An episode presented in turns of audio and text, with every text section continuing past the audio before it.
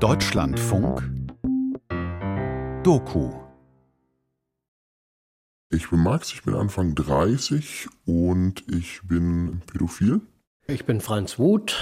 Ich liebe Kinder. Das ist mir heute mit 58 klar, habe ich immer geliebt. Ich bin Pascal.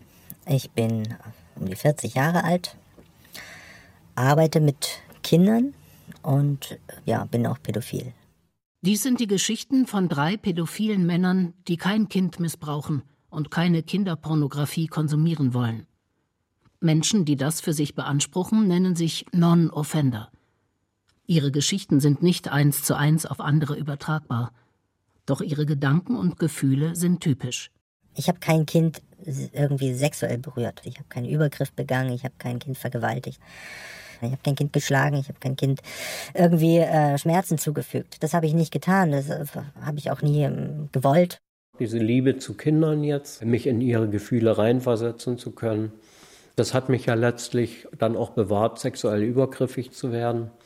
Das war mir immer klar, wenn ich mit Kindern Sex haben würde, dann würde ich was zerstören. Heterosexueller Mann fällt ja auch nicht über jede Frau her, die er attraktiv findet.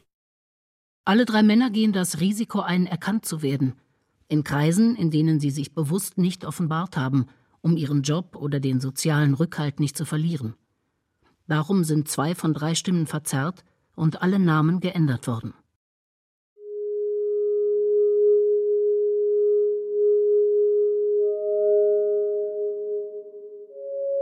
Unter Kontrolle.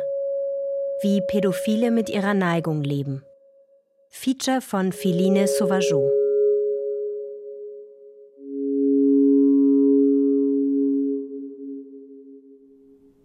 Ja, ich bin Anna, ich bin Mutter von zwei Kindern und ich bin befreundet mit Max seit ungefähr dreieinhalb Jahren. Ich erinnere mich so, dass du kamst und gefragt hattest, ob ich auf eins oder beide Kinder aufpassen könnte Nachmittag. Ich wusste einfach aus Gesprächen, dass für ihn sozusagen das Alleinsein mit einem Kind oder in dem Fall man mit zwei Kindern so in seinem No-Go-Bereich ist, den er sich irgendwie nicht zutraut. Lieber einen Dicken vorsichtiger rangehen, als dass du nachher da sitzt und, sag ich mal, völlig verwirrt und emotional überfordert bist von irgendeiner Situation. Die ganze Zeit mit diesem Kind zu tun zu haben, während mich das irgendwie total sexuell anspricht. Ich habe ihn kennengelernt als einen Menschen, der sich eher dreimal zu viel hinterfragt als einmal zu wenig. Und habe das dann für mich in meinem Kopf hin und her bewegt und irgendwann war ich so an dem Punkt und dachte, warum frage ich mich das eigentlich? Ich frage ihn selbst und er wird Ja oder Nein sagen. Und da war das so, dass ich dir das abgelehnt habe, weil ich gesagt habe, die Kinder, das ist mir nicht ganz geheuer. Die, die Situation kann ich noch nicht richtig einschätzen. Tatsächlich war da mein Eindruck, er steht sich da so ein bisschen selber im Weg mit einer Angst vor sich selbst, die ich persönlich, so wie ich ihn kennengelernt habe, für wirklich sehr unrealistisch gehalten habe so als jemand, die sich viel mit dem Thema Sexismus auch auseinandergesetzt hat, gucke ich mir tatsächlich Männer auch ziemlich genau an. Und hatte da bei Max das Gefühl, dass er jemand ist, der sehr sensibel ist und nie Grenzen überschreitet bei anderen. Also der sehr vorsichtig ist, gerade im körperlichen, ne, auch mir gegenüber. Also so, da kam, denke ich, mein Vertrauen auch her. Das hätte ich jetzt nicht grundsätzlich in jeden Menschen, der pädophil ist. Das hätte ich aber auch nicht in jeden Menschen, der nicht pädophil ist. Zwei Monate oder so später kam dann das Thema nochmal auf. Da habe ich dann gesagt, ja, würde ich gerne machen. Und habe mir aber erstmal eine kleine Hilfskonstruktion gebastelt, dass ich gesagt habe, ich hole das Kind von der Schule ab und dann setzen wir uns öffentlich vor erstmal hin. Dass ich auch für mich erstmal die Situation ein bisschen abschätzen konnte und da habe ich gemerkt, dass das wirklich super unproblematisch ist für mich.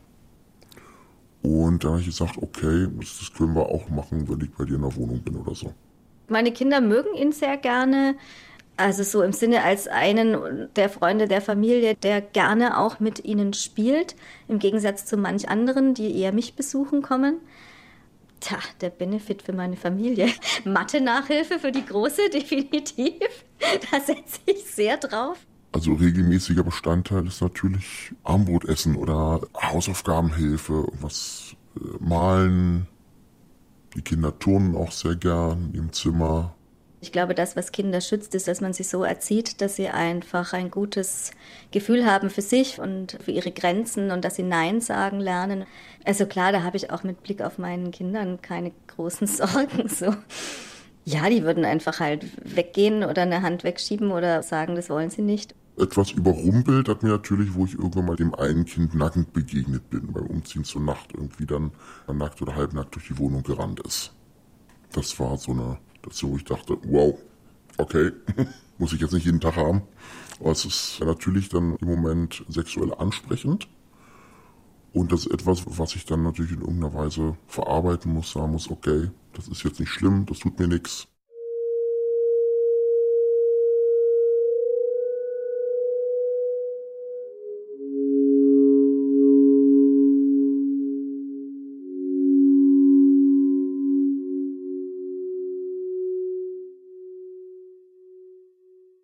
Wenn das mein Patient wäre, würde ich da sehr genau hinsehen wollen. Was sind so die Motivationen tatsächlich? Worum geht es bei diesem Babysitten? Geht es da nicht doch auch darum, Freundschaften, Beziehungen zu den Kindern zu führen? Oder geht es darum, die Beziehung zu der ähm, Mutter der Kinder irgendwie gut zu pflegen?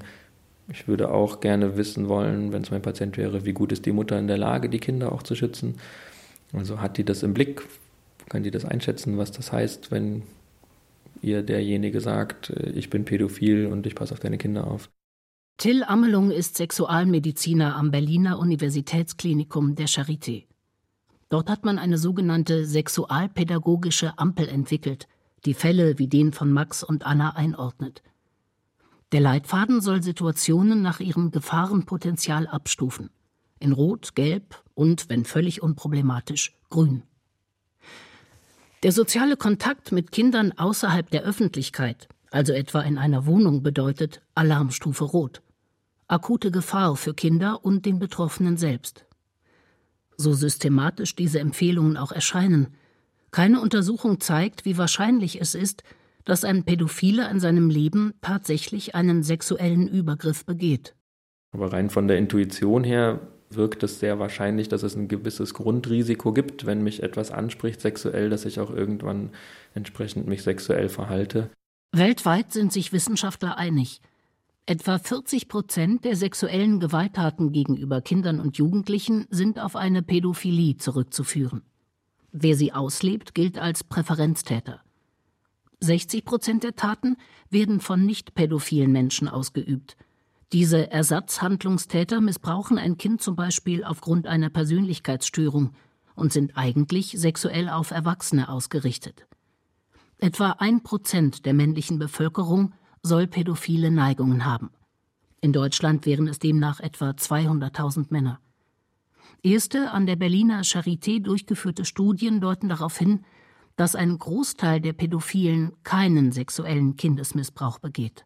Ich mache mir gar nicht so viele Gedanken drum, ein Kind jetzt nicht zu verletzen oder sowas, weil das ist irgendwie so weit weg und so unrealistisch. Ich wäre dazu nicht fähig, ein Kind zu verletzen. Max sucht die Öffentlichkeit.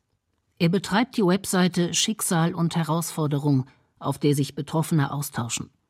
Die oberste Regel Wir wollen keinen sexuellen Kontakt mit Kindern und ihn auch nicht gutheißen. Eine Frage von Nutzern taucht immer wieder auf. Ich habe jetzt irgendwie mit einem Kind neuerdings öfter mal Kontakt im Bekanntenkreis und merke irgendwie, das spricht mich total an. Ich bin jetzt völlig aus der Bahn geworfen. Wie kann ich mich da jetzt verhalten? Ich, ich habe Angst, dass ich irgendwie übergriffig werden könnte.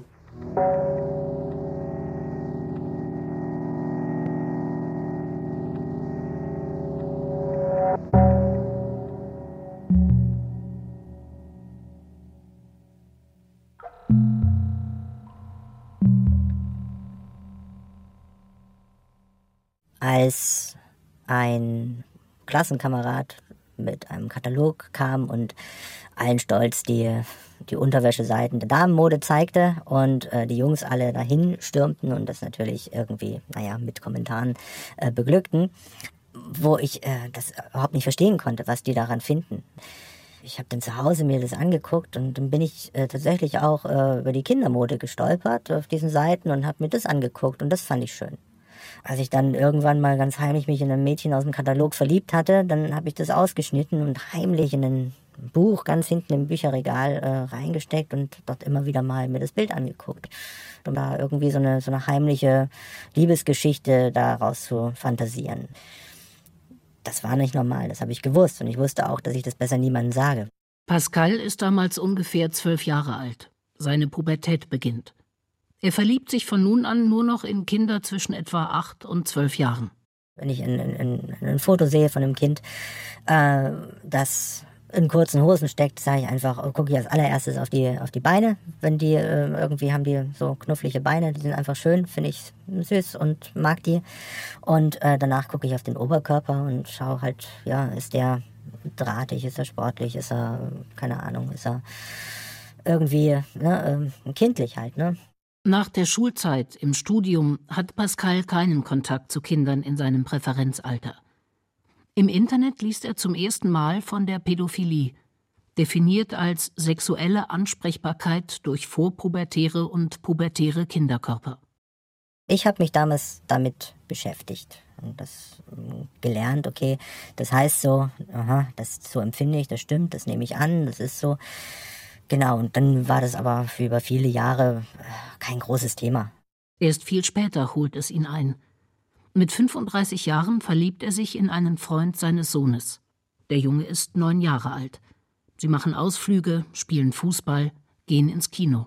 Plötzlich war da etwas, wo ich sagte, Mensch, ist das, äh, was ist das denn für ein toller Kerl? Ne? Und man fängt an, an ihn zu denken. Man stellt sich vor, mit ihm zusammen zu sein, Nähe sich zu beizuwünschen zu diesem Menschen.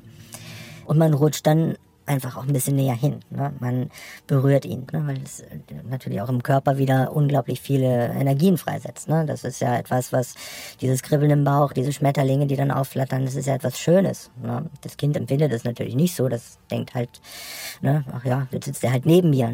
Und da passiert es natürlich, dass ich über die Grenzen des Kindes eigentlich überschreite. Was die Betroffenen erleben, ist, dass sie sich mit Erwachsenen langweilen. Die können mit denen kommunizieren und interagieren, aber das öffnet ihr Herz nicht, sondern das, was in ihnen die Seiten zum Klingen bringt, ist der Kontakt und der Umgang mit Kindern und da gehen die auf. Häufig auch in einem Mischgeschehen, in dem sie sich selber auch irgendwie als Kind fühlen, in dem sie das Gefühl haben, mit den Kindern irgendwie auf Augenhöhe zu sein und im Kontakt mit Kindern einer untergleichen. Christoph Ahlers behandelt in seiner Praxis für Paar- und Sexualtherapie regelmäßig pädophile Menschen. Seit 20 Jahren beschäftigt er sich mit Sexualpräferenzen, die von der Norm abweichen. Ähnlich romantisch wie bei Pascal äußern sich auch bei Max die ersten Gefühle. Mit 19 Jahren verliebt er sich zum ersten Mal in ein Mädchen. Es ist 15 Jahre alt. Später sind die Mädchen jünger, zwischen 5 und 12 ich möchte diesen Menschen, den ich sehr mag und liebe, auch berühren, streicheln, liebevoll anfassen. Was ich merke, ist halt Bedürfnis nach Zuneigung, Geborgenheit, zusammen, was weiß ich, auf der Couch zu liegen, Arm in Arm irgendwie zu reden. Sie spielt sehr gerne Minecraft und da dann zum Beispiel zusammenzuspielen, einfach Zeit zu verbringen. Christoph Ahlers zufolge wünschen sich Pädophile eine, wenn auch unrealistische, ganzheitliche Partnerschaft mit einem Kind auf Augenhöhe.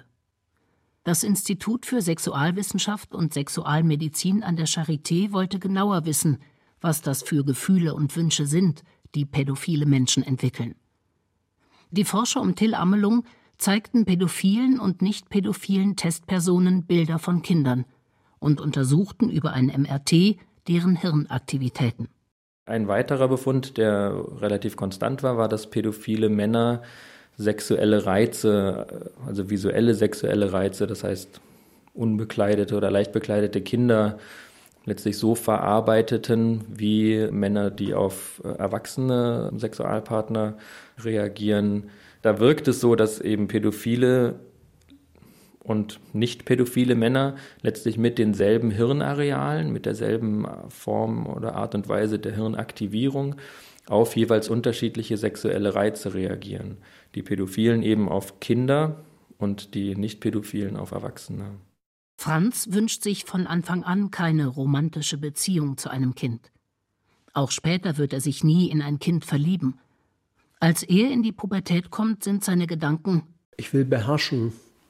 So ist ja auch wie so ein halbes Allmachtsgefühl oder so. Das Kind zu zerstören, Macht über das Kind zu haben, es total zu demütigen und zu quälen und so sadistische Sachen waren auch ganz viel. Seine Gewaltfantasien mischen sich mit sexuellen Fantasien. Wenn er einem Kind auf der Straße oder im Sommer am Strand begegnet, zieht er es in Gedanken aus. Das hat ganz viel mit der Haut zum Beispiel schon zu tun, dass die weicher ist. Kinder haben irgendwie was auch vom Ansehen her, was Sauberes. Abends bei mir zu Hause oder im Internet Bilder, die dann mit Gewalt gekoppelt waren, waren für mich eben nochmal eine, eine extra Erregung. Das ging also so weit bis zum Kannibalismus eigentlich, muss ich sagen, so bei mir, diese Fantasien. Ja, ich, ich habe mich selber verabscheut. Mit elf Jahren spielt Franz Klarinette in einem Kinder- und Jugendblasorchester, mit dem er auch auf Übungslager fährt. Etwa 40 Mitglieder im Schulalter hat das Orchester und ein paar Jugendliche, die schon eine Lehre begonnen haben. Man hat gemeinsam übernachtet in Mehrbettzimmern und da war das einfach üblich, sich gegenseitig zu befriedigen oder sowas. Und ich habe aber bei Zeiten gemerkt, dass meine Richtung eben die Jüngeren sind, also dass damals schon Altersunterschiede waren, die so nicht in Ordnung waren. Franz überredet Jungen zu sexuellen Handlungen. Er ist elf, zwölf Jahre alt, die Jungen etwa fünf oder sechs. Ich habe eben auch mir dann teilweise schon Jungs vorher ausgesucht, die, wo ich wusste, die sind da ziemlich zu erreichen oder so. Das habe ich dann gesehen, dass ich ein Bett neben ihnen kriege oder so. Das war teilweise dann schon geplant. Es ist ein Kapitel, über das er nicht gerne spricht. Die Erinnerungen sind bruchstückhaft und er relativiert sie.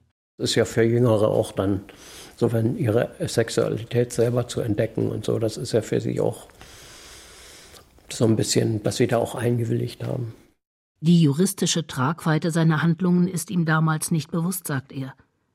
In einer Therapie wird er später lernen, sie als sexuelle Übergriffe einzuordnen und als Straftaten, die laut Paragraf 176 des Strafgesetzbuches normalerweise mit bis zu zehn Jahren Haft belegt werden auch wenn er selbst damals minderjährig ist. Mit 17 Jahren verlässt Franz das Orchester. Er schämt sich für seine Sexualität und hat Angst. Wenn ich jetzt was mache und ich werde dabei erwischt, dann wandere ich ab.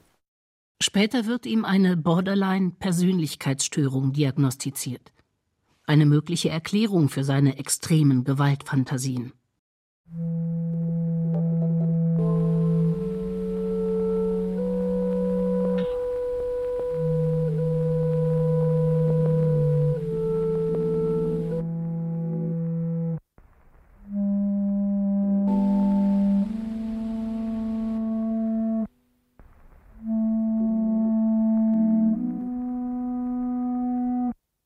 Habe gedacht, wenn ich heirate und mit einer Frau schlafe, dann erledigt sich das von alleine.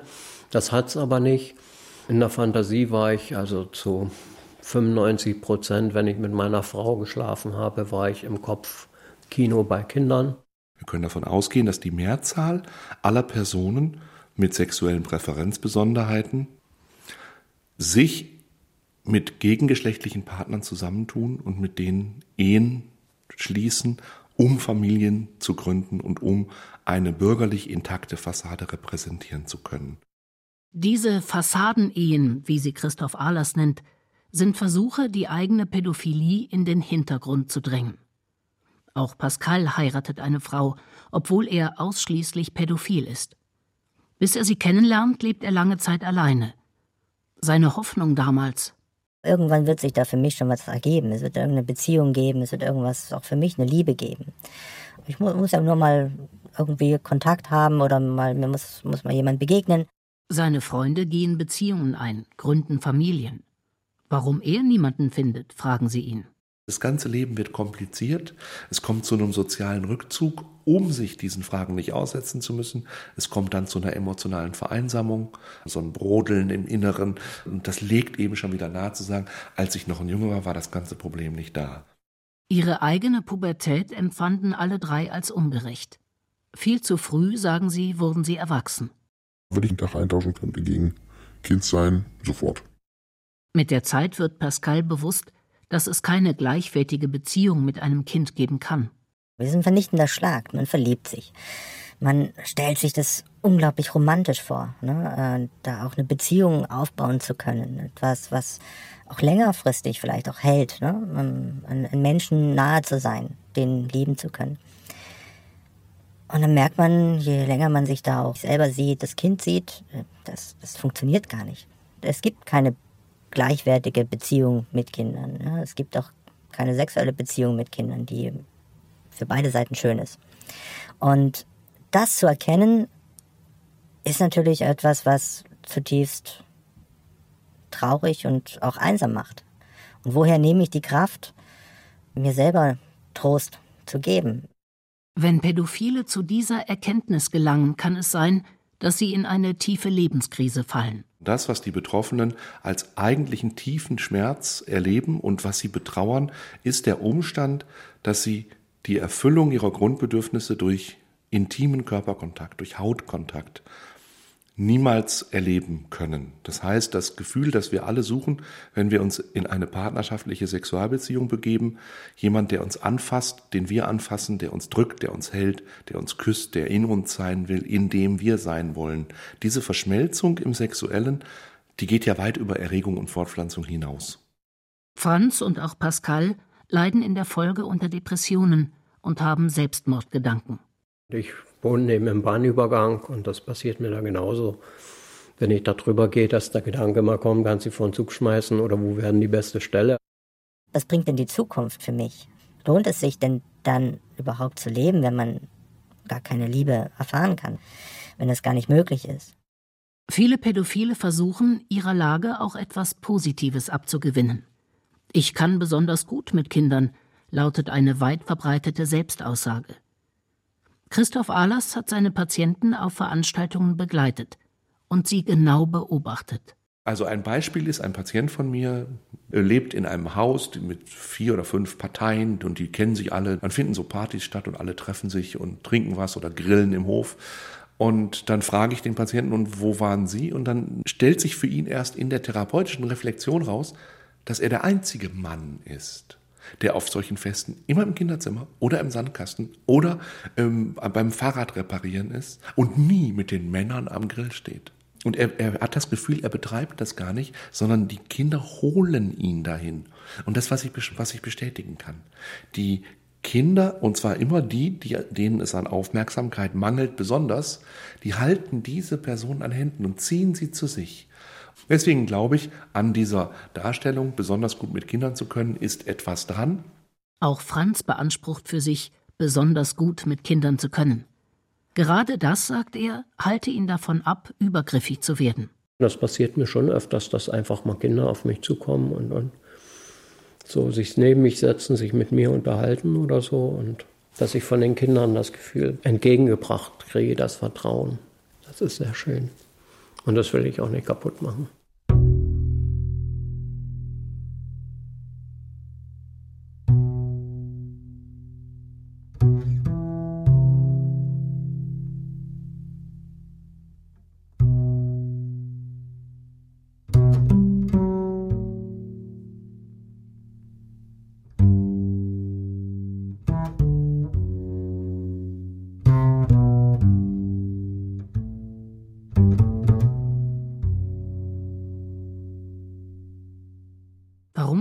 Einen Pädophilen übergriffig und die anderen nicht? An der Charité vergleicht Till Amelung Hirnstrukturen und Persönlichkeitsprofile. Es gibt nicht sowas wie den Nucleus Pädophiliae oder sowas im Gehirn, der uns alles erklären würde. Das gibt es nicht. Eine Erkenntnis aber lautet, entscheidend dafür, ob eine Person zum Täter wird oder nicht, sind bei Präferenz und bei Ersatzhandlungstätern bestimmte Persönlichkeitsmerkmale. Eine Fähigkeit zur differenzierten Selbstwahrnehmung etwa, zu Empathie und Impulskontrolle. Oder ein Verantwortungsbewusstsein für das eigene Handeln. Vereinfacht gesagt, Charakterstärke verhindert Übergriffe. Diese pädophilen Nicht-Übergriffstäter haben eine sehr hohe äh, Impulskontrollfähigkeit, sind da sogar auch ein bisschen besser als die normal Gesunden, die wir mit untersucht haben, und aber eben deutlich kontrollierter als die pädophilen Übergriffstäter. Es ist die weltweit erste umfassende Studie, die Non-Offender explizit in den Blick nimmt. Die Charité nennt sie verhaltensabstinente Pädophile oder Nicht-Übergriffstäter. Die Studie ist nur möglich dank der ärztlichen bzw. therapeutischen Schweigepflicht, die in Deutschland weitgehend uneingeschränkt gilt. Pädophile Menschen können anonym von ihrer Präferenz berichten, ohne Angst vor Strafverfolgung. Das ist in anderen Ländern nicht der Fall, sodass bei Untersuchungen, was weiß ich, aus den USA, aus Kanada, England, Frankreich, diese Gruppe der pädophilen Nicht-Täter, Nicht-Übergriffstäter, die gibt es da einfach nicht weil es diese Anlaufstellen nicht gibt. Im Grunde genommen könnten die in den meisten Jurisdiktionen auch anonym bleiben, aber die Angst ist einfach riesengroß, dass sie an einen Therapeuten geraten, der da nicht so firm ist und dann in einer äh, überstürzten Aktion die Polizei informiert und dann sind sie für den Rest ihres Lebens auf irgendwelchen Listen oder sozial geächtet oder irgendwie sowas.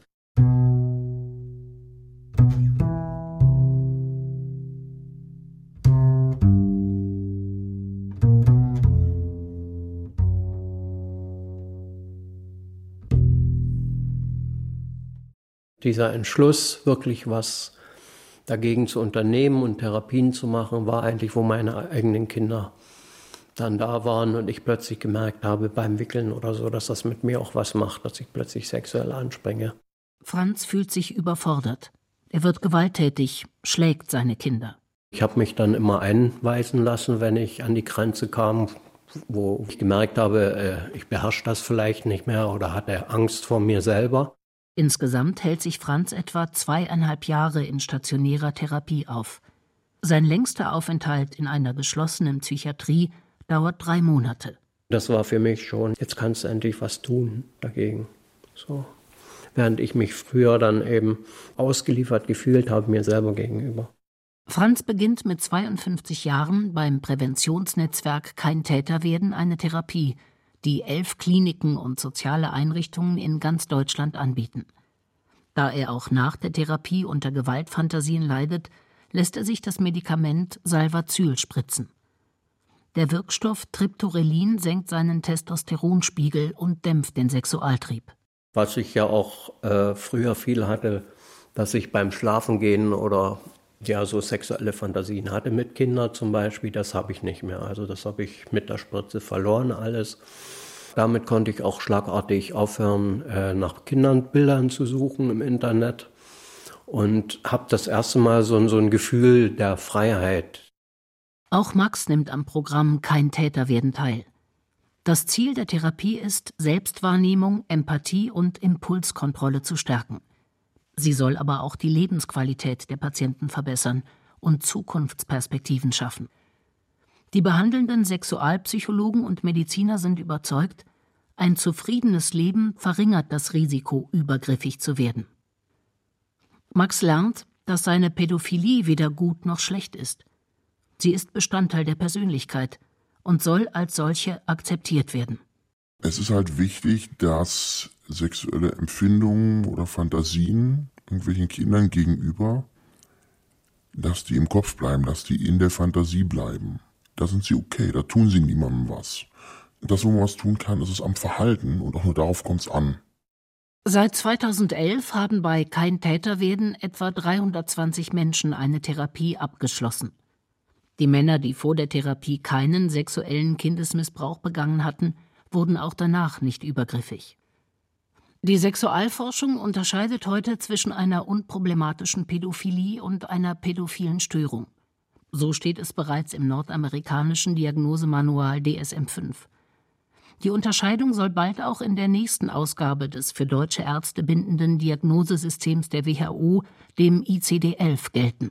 Konkret in der Pädophilie heißt das, dass ein Mann sich sexuell durch Kinder angesprochen fühlen kann solange ihn das selber nicht stört, nicht beeinträchtigt, in seiner Beziehungsgestaltung, in seinem normalen sozialen Leben nicht beeinträchtigt und er daran nicht leidet, ähm, ist das nicht als psychische Erkrankung diagnostizierbar nach DSM. Sobald aber das eben mit einem Leidensdruck, also mit Einschränkungen in sozialen Beziehungen, mit Einschränkungen im sozialen Funktionieren oder aber mit einer Gefährdung für Kinder durch konkrete Übergriffe oder durch die Nutzung von Missbrauchsabbildungen einhergeht, dann wäre es diagnostizierbar als psychische Störung. Die meisten der 8000 Menschen, die sich bis heute hilfesuchend an kein Täter werden gewendet haben, leiden unter ihrer Pädophilie oder sind eine Gefahr für Kinder. Für die anderen gilt, Jemand, der eine Pädophilie hat, ohne eine pädophile Störung, wäre dann auch nicht therapiebedürftig. Pascal entscheidet sich für eine tiefenpsychologische Therapie. Um die Pädophilie geht es nur am Rande. Ihm wird eine lang anhaltende Depression und eine schizoide Persönlichkeitsstörung diagnostiziert. Diese Kombination Pädophilie und Persönlichkeitsstörung steigert nach Einschätzung von Fachleuten das Risiko eines Übergriffs am Ende hat es trotzdem sehr geholfen, dass ich mich da an einen Therapeuten gewandt habe und der da auch dann verstanden hat, was eigentlich mein Problem ist. Dass es gar nicht darum geht, dass ich jemanden schaden möchte oder dass ich jemanden geschadet habe, sondern dass es darum geht, mit mir selber klarzukommen und nicht weiß, was soll ich hier noch, was bringt mir die Zukunft.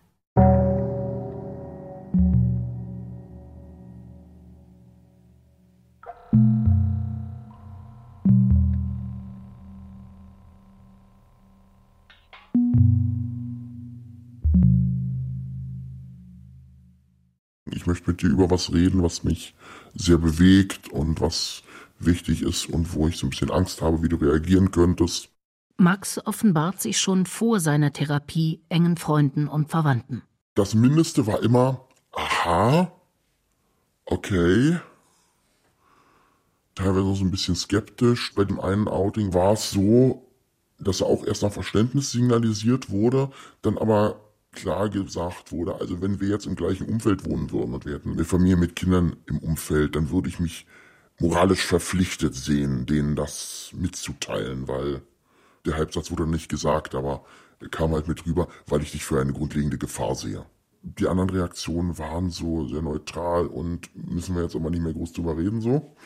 Bis hin zu, wow, interessant, erzähl mal, wie hast du das selber gemerkt und so wo da wirklich ein Gespräch draus wurde? Ich bin die Tochter von Franz. Ich bin 26 Jahre alt und habe zwei Kinder im Alter von fünf und drei. Von der Pädophilie ihres Vaters erfährt sie mit 18 Jahren. Als er mir mitgeteilt hat, dass er pädophil ist, hat das vieles erklärt, dass er manchmal etwas verbittert wirkte und manchmal seine Ausraste oder seine ja, Stimmungsschwankungen. Meine Kinder haben positiv reagiert, muss ich insgesamt sagen, weil wir auch über eigentlich alles offen sprechen können inzwischen. Irgendwann kam ja die Situation, dass man überlegt hat, ein Enkelkind könnte mal bei ihm schlafen und es gab dann auch noch ein paar Gespräche zwischen meinem Vater und mir. Aber das hat es eigentlich mit der Zeit dann für mich deutlich gemacht, dass das geht. Er hat all meine Fragen beantwortet, wenn ich auch meine Unsicherheit mal zugegeben habe, dann hat er vor allen Dingen verständlich reagiert und hat mir deutlich gemacht, dass immer wenn Situationen kämen, mit denen er überfordert würde, würden wir darüber reden. Ich habe das für mich als Unterstützung, weil die Leute ja auch so ein Stück von außen meinen Umgang mit den Kindern eigentlich sehen. Und falls da irgendwie sich was einschleichen würde oder so, dann würden sie mich auch darüber informieren durch das Ganze wurde mir ja bewusst, dass ich im Grunde ja mein ganzes bisheriges Leben mit äh, einem Pädophil Veranlagten unter einem Dach gelebt habe und dass es ein Mensch ist, der mir ja ganz nahe steht und dass das funktioniert hat, dass da nichts passiert ist. Für mich ist das Gefühl wichtig, dass Sie mich auch als Mensch sehen und nicht als das Monster, dass sie versuchen, mit mir klarzukommen und mir auch zeigen, wo ich meine positiven Seiten habe und ja, wo ich mich einbringen kann, einfach als Mensch. Für mich ist er der Vater und, und Opa für die Kinder und ähm, wie ganz normal bei anderen auch. Nicht immer verlaufen Outings so positiv. Nach 22 Jahren Ehe offenbart sich Franz seiner Frau. Das Einzige, was ich dann gehört habe oder so, ja, ich weiß gar nicht, wie man so denken kann. Das hat mir ja letztlich nicht weitergeholfen. Also sie hat es verdrängt, denke ich ganz einfach. Ja, Pädophilie hat nicht die Hauptrolle gespielt für, für die Scheidung. Aber es war sicherlich auch ein Punkt, dass ich endlich ehrlich leben wollte. Franz geht noch einen Schritt weiter. Er bittet den Pastor seiner Kirchengemeinde um ein Seelsorgegespräch. Unter dem Schutz der theologischen Schweigepflicht offenbart sich Franz. Der Pastor reagiert verständnisvoll. So wie ich die Familie wahrnehme, gibt es da keine Gefahren, keine Vorbehalte, sondern ich beobachte, wie das Enkelkind mit seinem Opa normal lebt und die Tochter Bescheid weiß, ja auch das Kind bei dem Opa lässt. Das finde ich ist ein ausgesprochen gutes Zeichen. Anschließend informiert Franz drei weitere Personen in der Gemeindeleitung. Wenn also nun andere, wie man so schön sagt, dahinter kommen, dann werden wir in aller Gelassenheit sagen, ja, wir wussten es und wissen es. Und stehen also dazu, dass wir ihn gerne in unsere Gemeinde aufgenommen haben und wünschen auch, dass das von denen, die meinetwegen jetzt an der Stelle sich kritisch äußern, genauso gelebt wird. Ich höre die Uhr ticken. Christoph Ahlers ist skeptisch.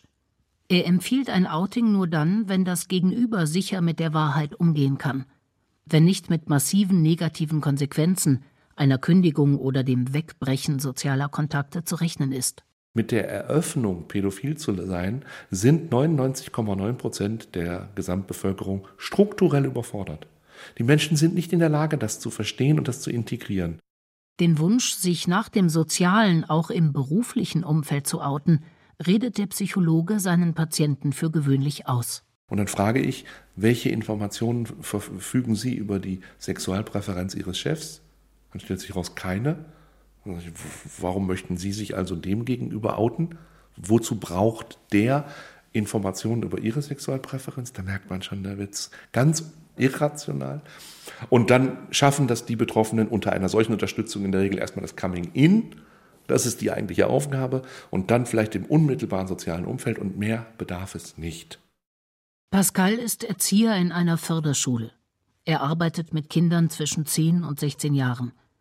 Auch um diese Stelle nicht zu verlieren, erzählt er niemandem von seiner Pädophilie. Aus Angst vor dem sozialen Selbstmord, wie er sagt.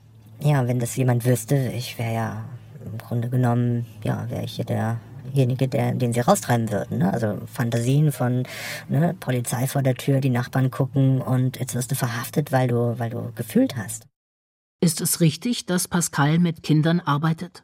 Ich denke, man macht sich das Leben unnötig schwer, als pädophiler Mann, wenn man sich tagtäglich mit dieser Situation auseinandersetzt, nämlich mit den gewünschten Sexualpartnern zusammen zu sein, ohne da jemals irgendwie da was ausleben zu können.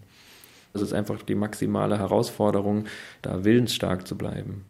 Alle Patienten von Till Amelung, die zum Zeitpunkt ihrer Therapie Erzieher waren, haben sich beruflich umorientiert.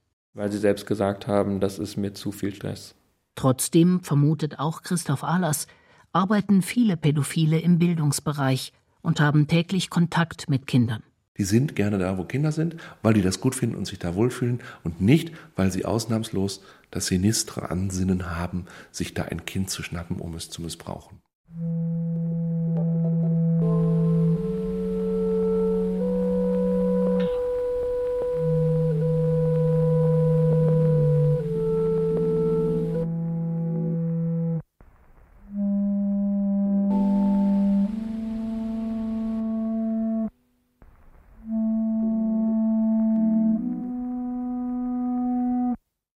Was mir auch sehr geholfen hat und was auch viele andere berichten, ist, dass ihnen einfach realer Kontakt zu Kindern hilft.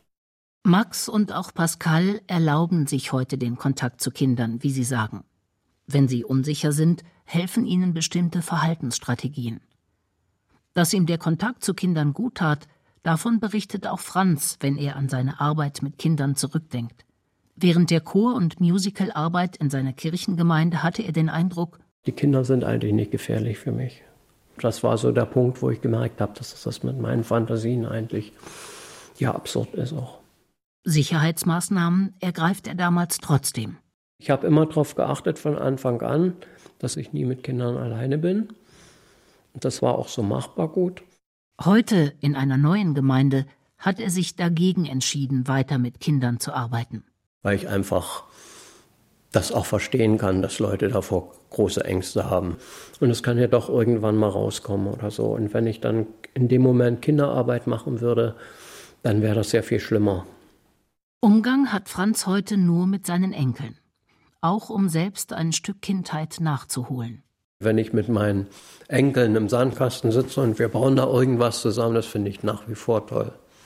Das gibt mir auch im Nachhinein ganz viel so. Wenn ich merken würde, ich habe ein Kind auf dem Schoß sitzen und da würde irgendwie wieder eine sexuelle Komponente reinkommen, dann breche ich das natürlich ab. Pascal erlebt solche Grenzmomente. Sie stellen ihn auf die Probe. Jedes Mal aufs Neue muss er die Situation wieder unter Kontrolle bringen. Ich weiß zum Beispiel, dass ich äh, mit dem Kind Fernsehen geschaut habe und das neben mir saß und wir haben einen Film geguckt und ich habe das Kind im Kopf gestreichelt. Und das Kind hat den Kopf so weggenommen, zur Seite gedreht, hat mich angeguckt, was ist denn jetzt los? Ne? Er hat es nicht verstanden, weil er wollte ja Film gucken. Und ich wollte aber so gern diese Nähe. Ich wollte ihn berühren, einfach eine Zärtlichkeit auch von seiner Seite vielleicht auch auslösen. Bis ich dann gemerkt habe, pass auf hier, das, das geht nicht. Ja, das sind Fehler, die man macht und äh, ja, die man hoffentlich nie äh, zu weit treiben lässt. Dadurch, dass ich jetzt auch in einer gewissen Regelmäßigkeit Umgang mit Anderskindern habe, hat das mich in meiner persönlichen Entwicklung auch gehörig weitergebracht, dass ich immer weiter das bestätigt hat, was ich so ganz am Anfang mal erträumt habe, dass ich eigentlich völlig normal mit Kindern zu tun haben kann. Ich habe diesen Satz, ich will da nicht mehr hin, dass also fast mein ganzes Denken von irgendwelchen sexuellen Sachen bestimmt wird. Es ist einfach, ja, als wenn ich mit mir selber zusammengewachsen bin und diese dunkle Seite kenne und inzwischen auch weiß, dass die jeder letztlich irgendwo hat. Das wäre ich natürlich letztlich nicht los. Erst dann, wenn ich mal gehe von dieser Welt.